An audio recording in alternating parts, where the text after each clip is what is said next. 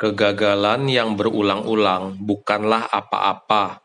Kumpulan sedikit demi sedikit yang diakumulasikan barulah bernilai. Wejangan Dewa Chongli